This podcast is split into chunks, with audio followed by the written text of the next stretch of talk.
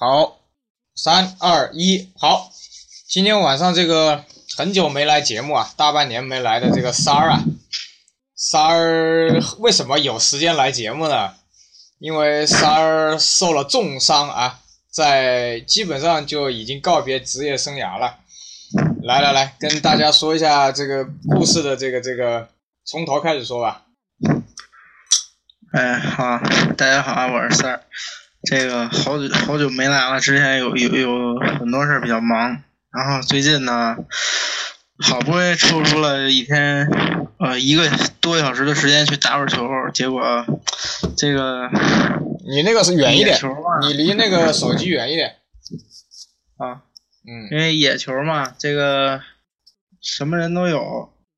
有初中生、高中生，然后有三十多岁的，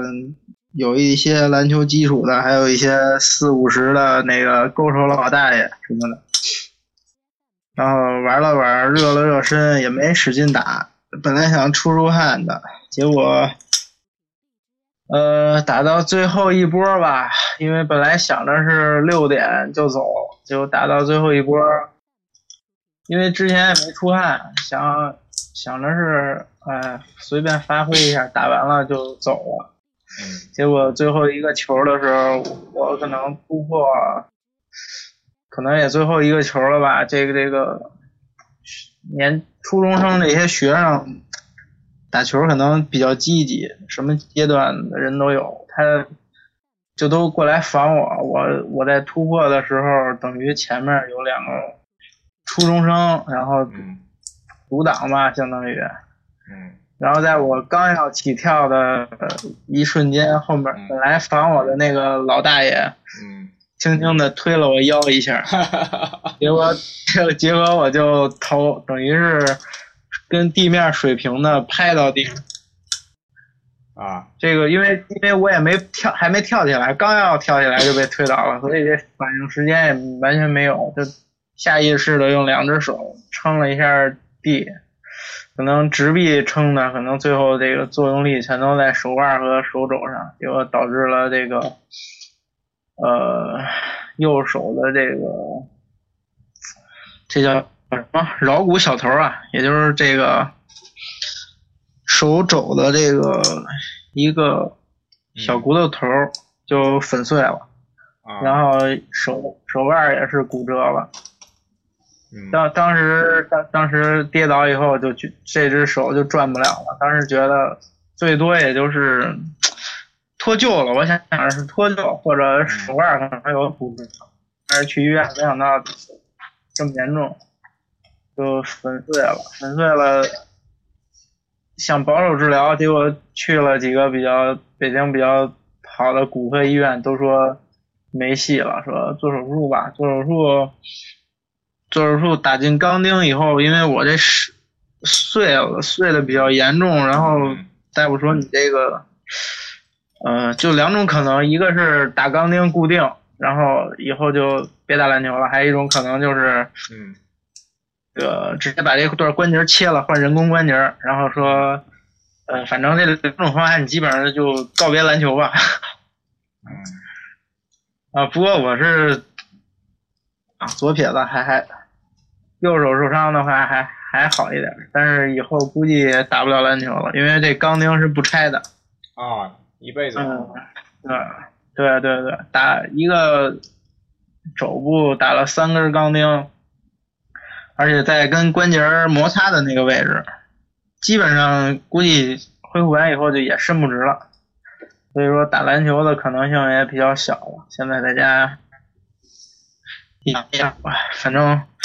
给大家点提示，这个是什么什么这个球龄的人最好找球龄相近差不多的人一起打。对这个老大爷的脏招比较多，然后呢，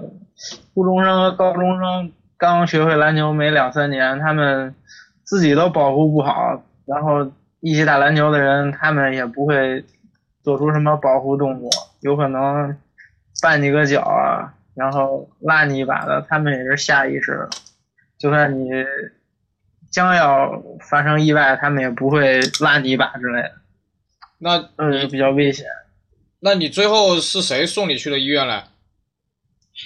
我最后我我自己啊，正好我有一哥们儿跟我一块儿去的，然后赶紧球场旁边有医院，就赶紧去了照个片子。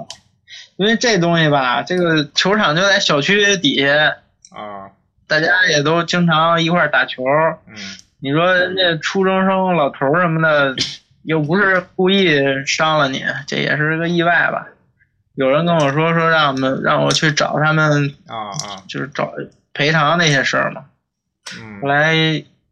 也没换那个关节嘛，最后也没花太多钱。我想着，哎，就算了呗。毕竟打球谁没受过伤啊？要所有的伤都去找对手去要赔偿的话，这以后这个篮球也没法发展。那个打钢钉，你是打麻药之后疼不疼啊？呃，当时肯定疼，现在已经好多了，因为，哎，大大大家可能打球大部分都有点骨折经历，嗯骨折也就前一个礼拜会肿，然后就好了。但是因为骨头没长好之前，你的肌肉还有一些韧带还是没恢复的，所以你的手还是没劲儿。对，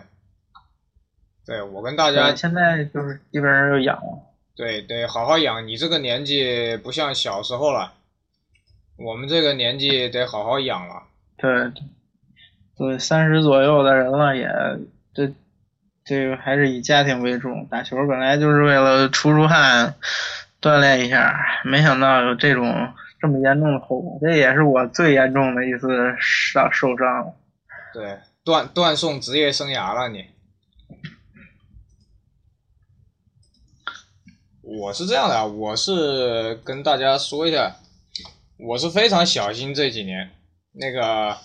我小时候三年级的时候，有一次在学校玩，然后是一下子摔到地上了，然后左手就断掉了，就是那个左手手肘啊。当时摔起来之后，左手就没有知觉了，就是不能动了，就是肘部以下手指是不能动的。然后那天是个夏天，然后医生跟我接回去，当时也没有什么，就是没有像三儿这样厉害，但是接上去嘛，他夏天就是有那个，你是打的石膏还是那个板子啊？呃，打的石膏，我当时夏天没打石膏，就是板子，结果后来就是很长时间不能洗洗澡嘛，洗这个，然后就特别痒，然后拆开拆开板子之后，我那个手臂上啊就有很多那个血泡，一个一个像那个血泡一样，很恶心。然后医生还要把它弄破，还要用酒酒精去烧它。很长一段时间，我也是，呃，是到现在我的左手都是歪的，所以我左手手肘是没有没有拼接回拼接好，但是不影响我用力，也不影响什么天气变天气，也不会像别人说那样疼，可能还是伤的时候比较小一点，然后就是很多血泡啊。然后搞了很长时间，但是就是就是没有没有没有很直，没有很直，呃，所以我一般穿衣服都是要求过肘，要过手肘我的衣服，呃，然后在初一的时候刚开始打篮球的时候，有一天在家摸那个门框，呃，穿个拖鞋买门猫摸门框，我操，一下子滑倒了，滑倒了，然后当时右手的就整个错位了嘛，我我不知道你的手肘有没有错位啊？呃，没有，我手肘就是骨头一条比较整齐的缝儿。我的是你，你当时我记得我看到我的手肘就是歪了，就是那个手肘啊，歪啊，了，那你那骨头错位了。歪了，然后，但是我发现就有后遗症了。初一的时候伤了就没有，没有也是没有石膏，应该是个冬天，我记得冬天。到现在为止，我的右手手肘的力量都不行，没有左手好。啊、对，这个就是这个问题。然后打篮球其实伤的最严重的这么多年，其实早期有一次也是初初三还是初一啊，有一次把右右脚脚踝扭了，然后当时也年轻，也没好好养病，结果到前几年我就发现，就是打球打得很猛的时候啊，他那个右脚脚踝那个就螺丝骨那儿就会像有一条裂缝一样疼，就打猛了之后。所以我我后来也是开始戴护具了，呃，也不敢怎么打了。然后比较严重的就是，嗯，这几年会经常就是拉拉伤那个腹腹股沟，拉伤腹股沟。然后今年三月份在广州吧，那天还有点冷，三月份过年的时候。也是没怎么热身就去投篮干嘛的，后来就感觉那一下子扯到了，扯到了就就一直没好，就断断续续疼了好几个月，然后前段时间去医院拍了个片子，医生也说还行，也没说太严重。然后也没说怎么治，他就说你这就养着呗。然后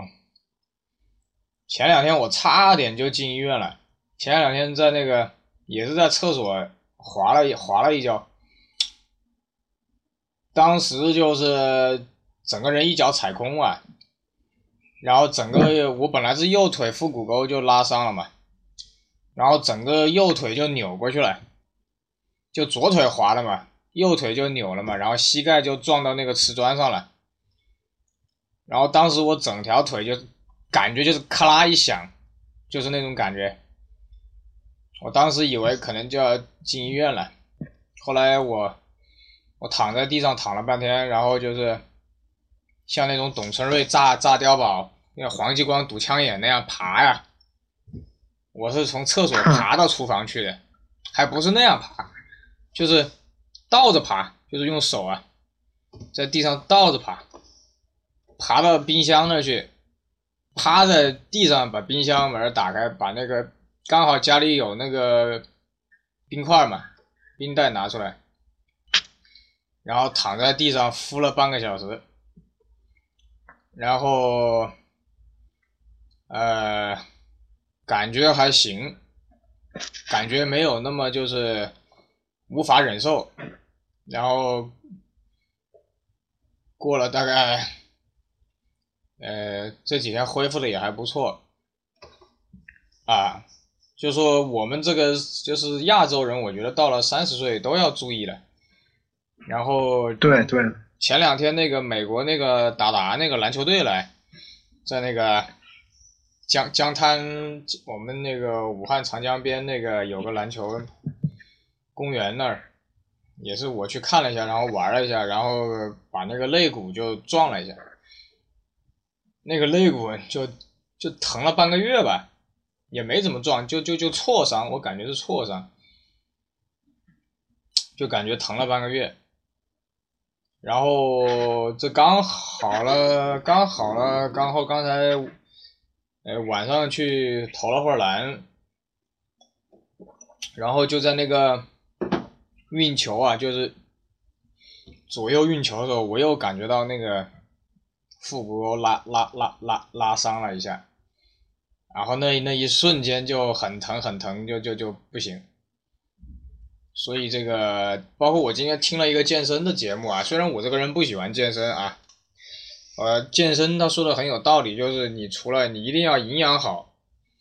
然后呢，你一定要练，就是各种都要练。不光是跑步，哎，肌肉啊，哎，力量啊，包括你看那个卡特他们麦迪到中国来，都是天天要保证去健身房。然后包括你看这些美国队，你看那个安东尼他都要练力量啊，他否则他不练的话，这些肌肉根本撑不起来，他去他去打一个小前或者大前的位置。对对，美国对这个力量训练还比较重视，真的跟吃饭一样，每天必须。对，你说一下吧，我看到好像你也偶尔健个身。啊，我是今年刚开始健身的，我是因为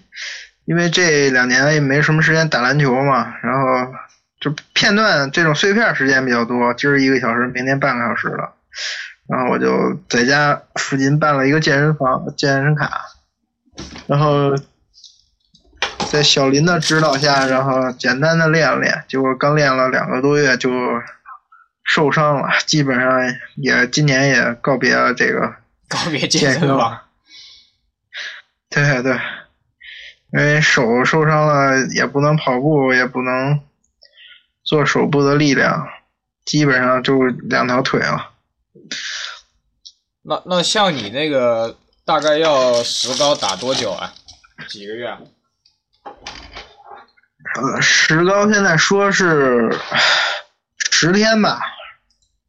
然后拆掉。十天以后摘石膏，对吧？然后让我简单的锻炼一下，因为我的手腕是骨头是没错位的，只是裂了一条缝儿嘛。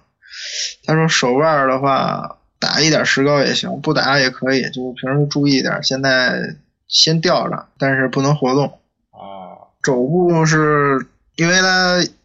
打钢钉要开肘嘛，我这整个肘碎了，他要看一下这个骨头的情况，他整个把肘给开了。嗯，一拃多的伤口吧，这个伤口愈合完以后还得练练，应该，因为他就在肘部这种活动的地儿，它一落疤，这个皮这块比比较揪，然后里头有钢钉，也得慢慢适应一下。那你当时恢恢复？你当时手蹭下去，手肘落地了吗？没有没有，就是。就是手腕撑一下，这个手腕呃，左右手先落地的，然后就感觉特别疼，左手再才落地的，中间零点几秒的事儿吧，也就是先后落地。如果要同时的话，我想可能当时就没事儿，因为当时他推了一下，身体也不没有点斜，然后右手先着地。那等于是冲击力，冲击力把手肘给搞坏了。对对，因为他可能是，呃，我不知道是手腕先折还是手肘先折吧，反正是这个巧劲儿吧。因为我身体有点斜，然后我本身体重也大。对你体重太大。对。所以我看到这些，所以我看到今年这些各种各样的接球比赛，各个品牌的，我都觉得这些。年轻人啊，都是不怕死啊，就是打呀，就是老年人就是阴招比较多，年轻人就是太猛了。我记得一二年我刚买那个复刻的奥运二二 K 四的时候，那天在深圳跟中学生打吧，在水泥场上，就就是那个中学生就急了嘛。呃，急了他就往你身上扑嘛，就垫脚嘛那种，也不叫垫脚，就是往你身上扑嘛。反正就是贴身防守。啊，就落落地的时候就特别危险。后来我就跟他说：“我说你这个不行，我说你这你这要伤人的。”所以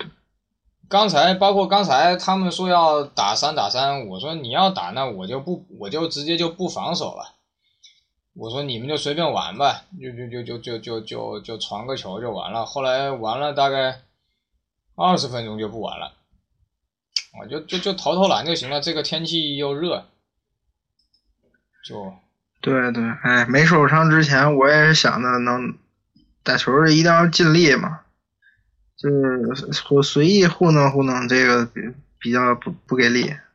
但是受伤以后躺了一个礼拜以后还是想。